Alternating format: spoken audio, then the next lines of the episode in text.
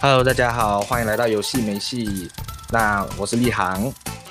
我是马林哥。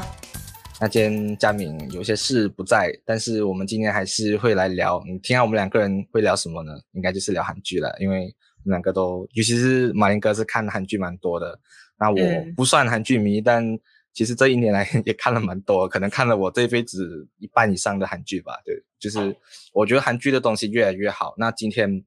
我们聊的这部呢，就是很新鲜出炉，刚刚上线，刘亚仁主演的《地狱公使》，就是 Netflix 原创韩剧。那这个剧呢，讲到这个剧，大家就是可能会觉得，哎，《地狱公使》这种 Netflix 玩什么样的剧情呢？其实我觉得他这次的东西蛮特别的，因为他其实是大家都知道《劝毒不善时速列车》就是严尚浩导演创作的一个剧嘛，然后这个电影应该是没有错的话是呃漫画改编的，所以就是。Netflix 很喜欢的这一点漫改剧这个东西，嗯，那呃剧情大纲我就不讲了，大家应该知道的就知道了。反正我们现在先聊一下这个东西，就是我觉得 Netflix 韩剧最近已经呃越出越不一样，然后我们已经不可以讲他说很能拍或很敢拍，我甚至觉得他基本上各种题材都在都在试一遍，根本就没有重复的。马林哥，你有这样子的感觉吗？其实反正他他们都有钱嘛。就是可以勇于尝试不一样的题材，我觉得你不一样的题材，你也可以接到不一样的观众群。你知道现在的观众其实喜欢看什么？嗯、就是如果我们以 Netflix 的韩剧这阵子来讲啊，你看从 Sweet Home 到鱿鱼游戏到 DP 到 My Name，其实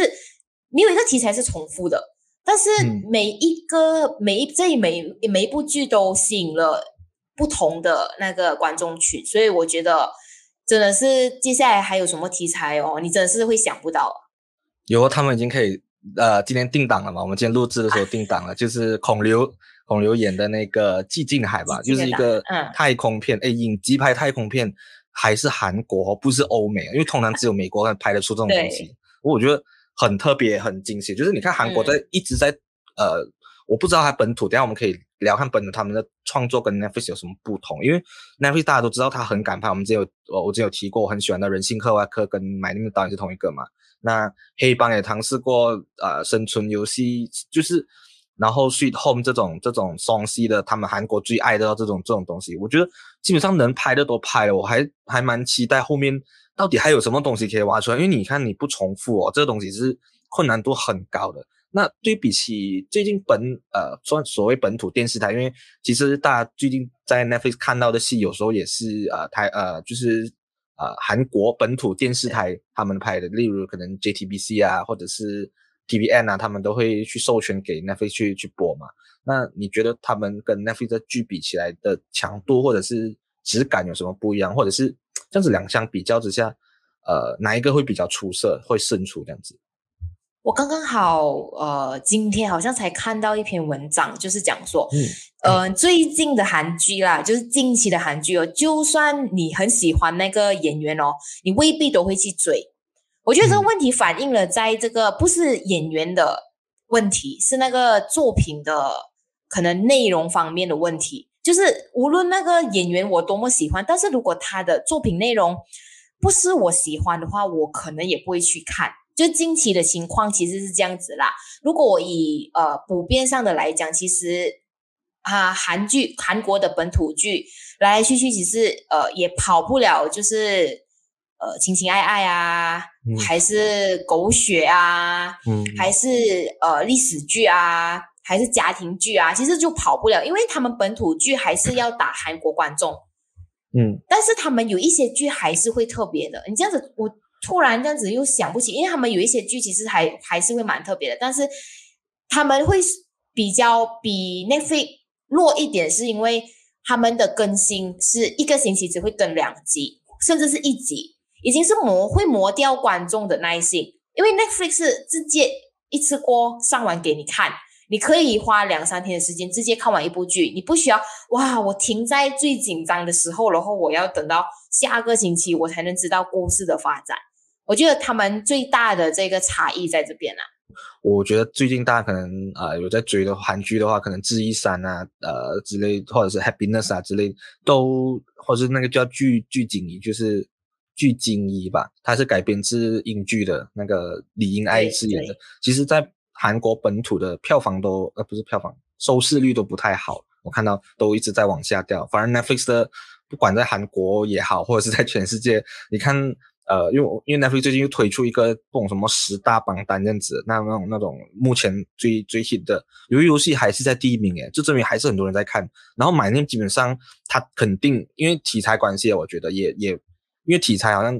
呃呃鱿鱼游戏它人人又多，然后可能又是这种生存题材，嗯、你的讨论度绝对会比呃所谓的警匪片来的多嘛。但我觉得 My Name 的成绩已经算蛮好了，在 Netflix 来说，其实它到现在基本上都在 top top five 里面。然后在本地，因为八集也很快看完，所以其实它很容易跌下来的。其实我一直有觉得，嗯，应该很快就跌，但到现在它还是在，不管在大马或者是在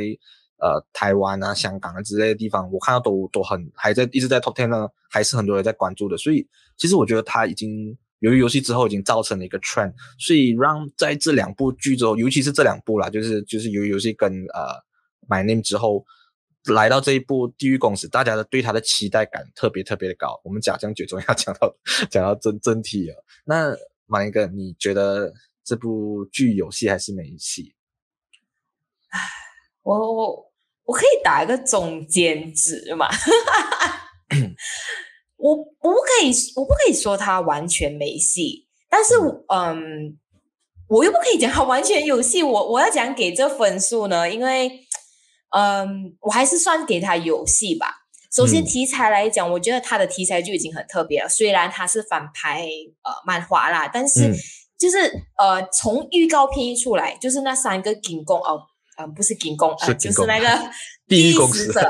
对对对对，他就长得很像金工嘛，对不对？其实很多人都讲他们是金工，就是他他们的这个预告片一出来，其实就已经先让我们有了那个好奇感，就是诶。嗯他们这个，他们把这个地地狱使者的这个东西，呃，搬上来，然后整个故事到底会怎样走？然后当时候还没有看的时候就很期待嘛，然后看了之后就，哦，原来一切其实，嗯，就是超自然、超自然现象跟邪教的结合。因为我很，我比较不喜欢，就是很很显得人类很无知的那个。因为这整部剧给我的感觉就是人人类很物质，这样子。OK，那我讲到我啦，我自己啦，其实我跟你一样，一开始期望很大的，但其实我觉得在观影的过程中，其实还蛮矛盾。一开始我确实有跟你想象一样，我觉得哈这样子而已啊，就是尤其是前面的，我觉得前半部段可能我觉得啊。呃，稍微让我觉得可惜，可能就我觉得不够不够，可能大家想象太好了。又有刘亚仁影帝，嗯、毕竟一个影帝去演电视剧都会让人家期待。包括其实鱿鱼游戏能拉到这么高，其实李正宰也是加了很多分，因为毕竟人家是青龙影帝，这种这个影帝。呃，你在演电影的人去演剧的时候，他的那个表情放大，还有那些细腻程度，其实是你跟一般剧集的演员比起来，是真的有差别的。如果大家有真的去专心看演技的话，所以呃，当然大家就很期待嘛，这个这个吕亚人的东西。结果一开始出来，吕亚人戏份也不多，也蛮少的，我觉得。然后预告片真的是啊，嗯，我我觉得我们打讲后面先的没有关系，反正刘亚人出现不多，然后啊。呃那个 King Kong 那那个画面，就是预告片的画面，就是第一集来的，就是我发现原来预告片它就是第一集的开场哎，他就丢一样东西，我就吓到哈，这个就是，然后后面的故事跟你想象的那个走向完全不一样了哦，它完全啊，它、呃、就是预告片你看到的东西很少，不，它整个剧情完全是新的东西，所以我觉得这个是让大家可能感觉到很疑惑的一点，但是呃，看完了后面呃，必须要讲这部剧很特别的拍摄手法。我我发现到这东西是前三集跟后三集完全不同人演，基本上只有只有一两个是，也不能一两个，就一些东西是相似有有连接，但其实完全几乎是好像是上半部分和下半部分，而且是没有没有什么关联，只是世界观一样的。所以你会看到很多人觉得很断裂感，觉得 get 不到什么这样子。但是我看完之后，我我我反而觉得很震撼的。其实到后面，因为呃我知道他评价很两极的，尤其是在中国。呃之类的啊，中国也是看看盗版的啦，所以他们因为中国的评价很快就出来了嘛，大比较多地方可以看到了，我就不我就不说是哪里了，反正我看到蛮多评价是讲哇，为什么拍这种东西出来什么，但我必须要说，因为这不是我没有在踩中国啊，我只是在讲可能他们国家没有宗教的关系，所以可能对于这些有点邪教或者是一些其实很多宗教东西。的意味，它又不是拍的像欧美剧，因为欧美剧的宗教的东西，你就看那种宗教戏哦，更浓更难理解，了嘛其实这个它，我觉得它算是用一个蛮浅白的方式，让我们观众去理解这个东西，所以我觉得整个东西做的蛮到位的，就是诶这些东西到后面我真的是有被触动到，我觉得原来有一些东西是韩剧也可以做到这样宗教的东西，因为邪教通常都是讲那种啊七情了的人啊，很很变态呀、啊，什么这种你知道？那种老生老生常谈都是这样子哦。那马林哥，你会觉得他在剧集中有什么特点吗？其实到后面的时候，就是大结局的最后一分钟吧。我觉得，嗯、呃，不要剧透太多，但是我相信看看到那一幕，的确是有吓到。就是哦，可以讲吗？我这样我是剧透。我觉得。Netflix 哦，没有你，其实我觉得我们我们在这里先放个防雷呃防雷线，就是你还没有看过的话，你可以在这里看完之后再回来，嗯、因为这部剧你不剧透很难聊的，对，而且 Netflix 才还六集诶，你你今天 看完它，你就可以来听我们的 Podcast，我觉得.对对，来我们这里防雷线啊，这里之后的剧透，啊、来直接讲，对，OK，因为他最后一幕的时候，就是那个曾经接受过演示的那个女人，她重生了，朴静。朴镜子，朴镜子，对，就是就是这，其实这一幕我是的确是我没有想到的，我以为呃重生的是刘亚仁，毕竟刘亚仁是主角嘛。然后其实我也有想到，嗯、呃，他是这一个结局，其实他只是他就是为了铺第二季嘛。但是到底第二季会怎样走，我还是在我还是在思考这个问题。还有就是，嗯、呃，他留下他会留下，除了就是嗯、呃，他留下了一些。疑点给我们，除了这个朴镜子重生之外，还有那个 baby，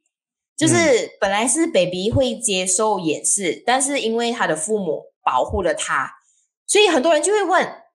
嗯，所以第一公司他是怎样嘞？他不是应该，他不是应该是对那个 baby 进行演示？为什么只是对他的父母进行演示之后，然后就走掉了哦？他不可能没有察觉那个 baby 的嘛？是不是？我然后那时候我就想，其实那个 baby 会不会是刘亚仁？你觉得呢？我倒没有这样子想，因为其实这部剧大家如果前你看完你就知道，他其实在讲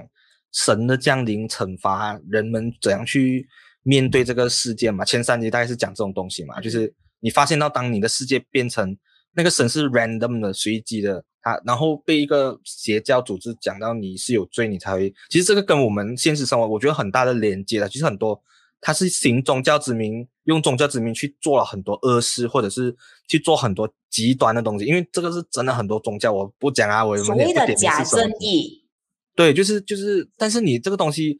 他们先开始了嘛？我觉得他弄得很妙，是你知道他是可能是骗你的，但你反驳不了他，因为他确实又有又有融合超自然现象发生。这个设定是很妙的，因为通常邪教就是人家讲哇吹水，你看那个什么。卢台长在那边讲一堆什么光那些，当他去世的时候，一堆人在笑他。虽然我觉得他可能是骗子，但是大家在人家去世的时候就不要笑他，因为本地马来西亚的媒呃媒体下面的留言我也看到就蛮多这种东西。那不管是他是不是邪教，但呃，当你一个一个集权东西做到越来越多的时候，越来越壮大的时候，其实你变相成为整个国家的支撑者，就是这个宗教这个东西，所以。他那个意味太强了，你你会觉得是很恐怖的，因为这个世界是已经是极端了的啦。我觉得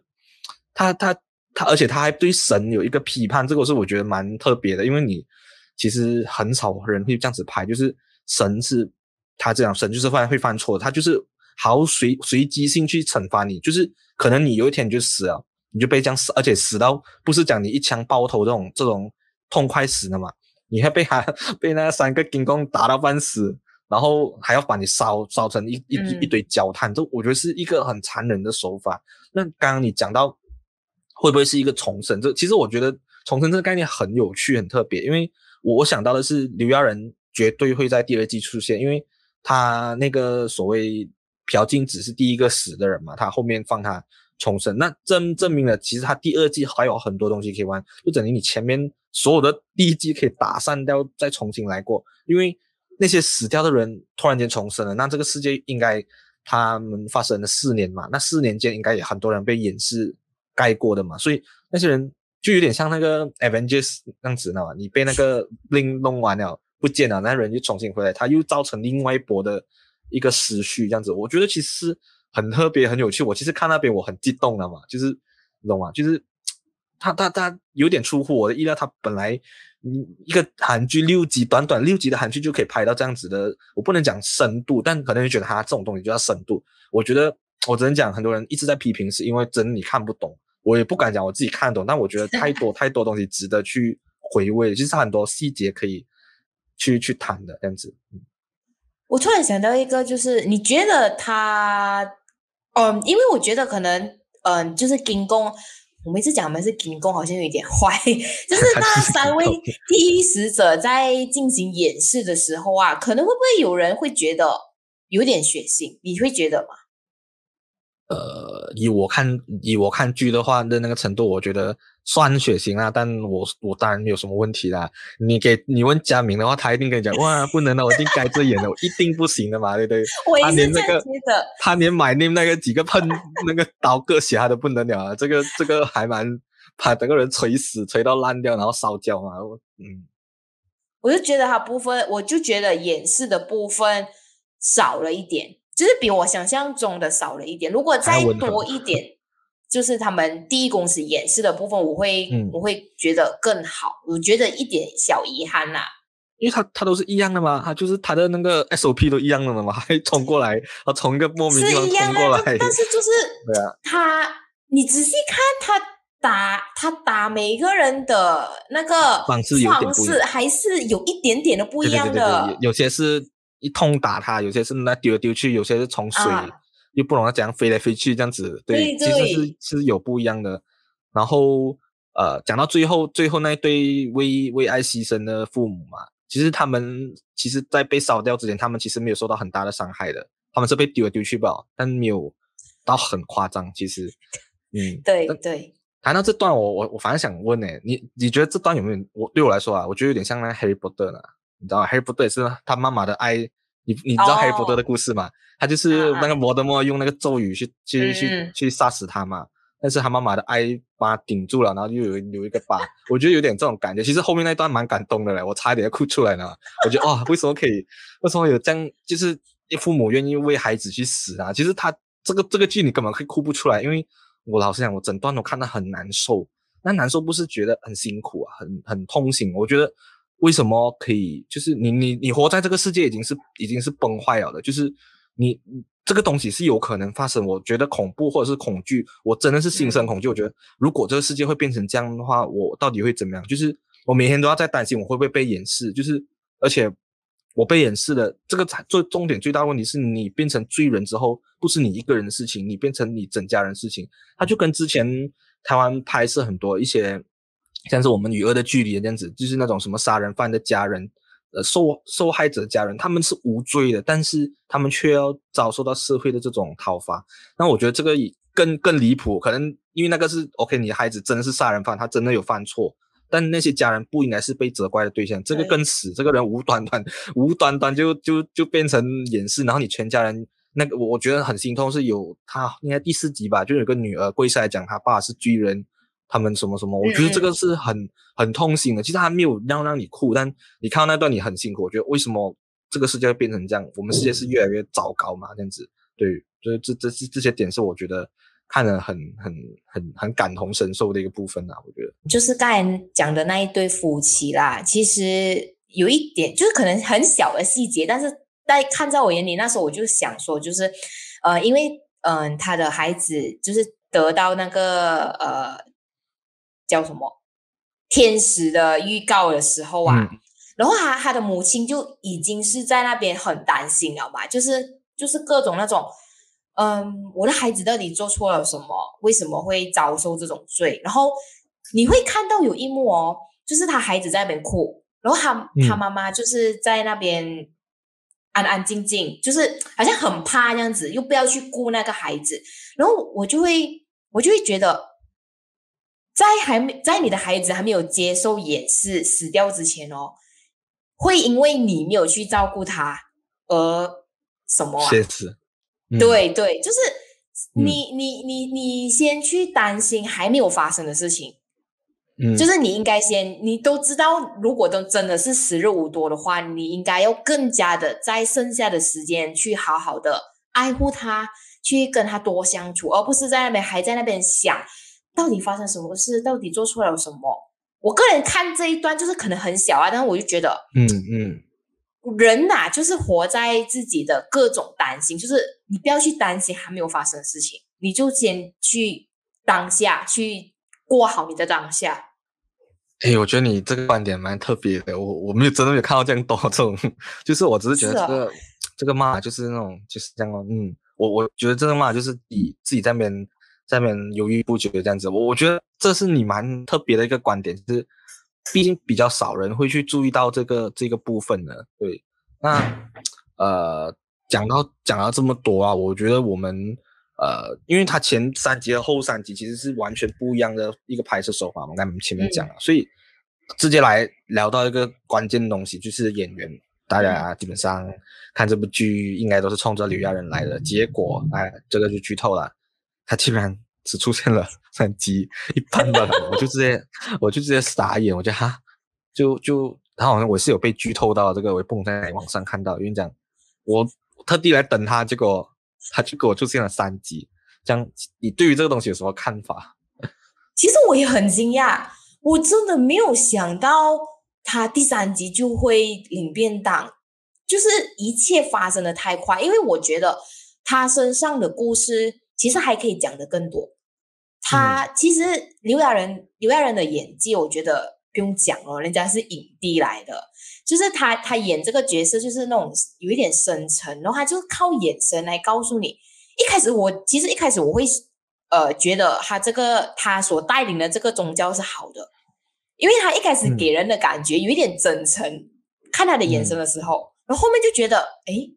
好像有点不对劲，就是通过一些对白啊那些，然后我就觉得哎原来这个宗教其实所谓的嗯。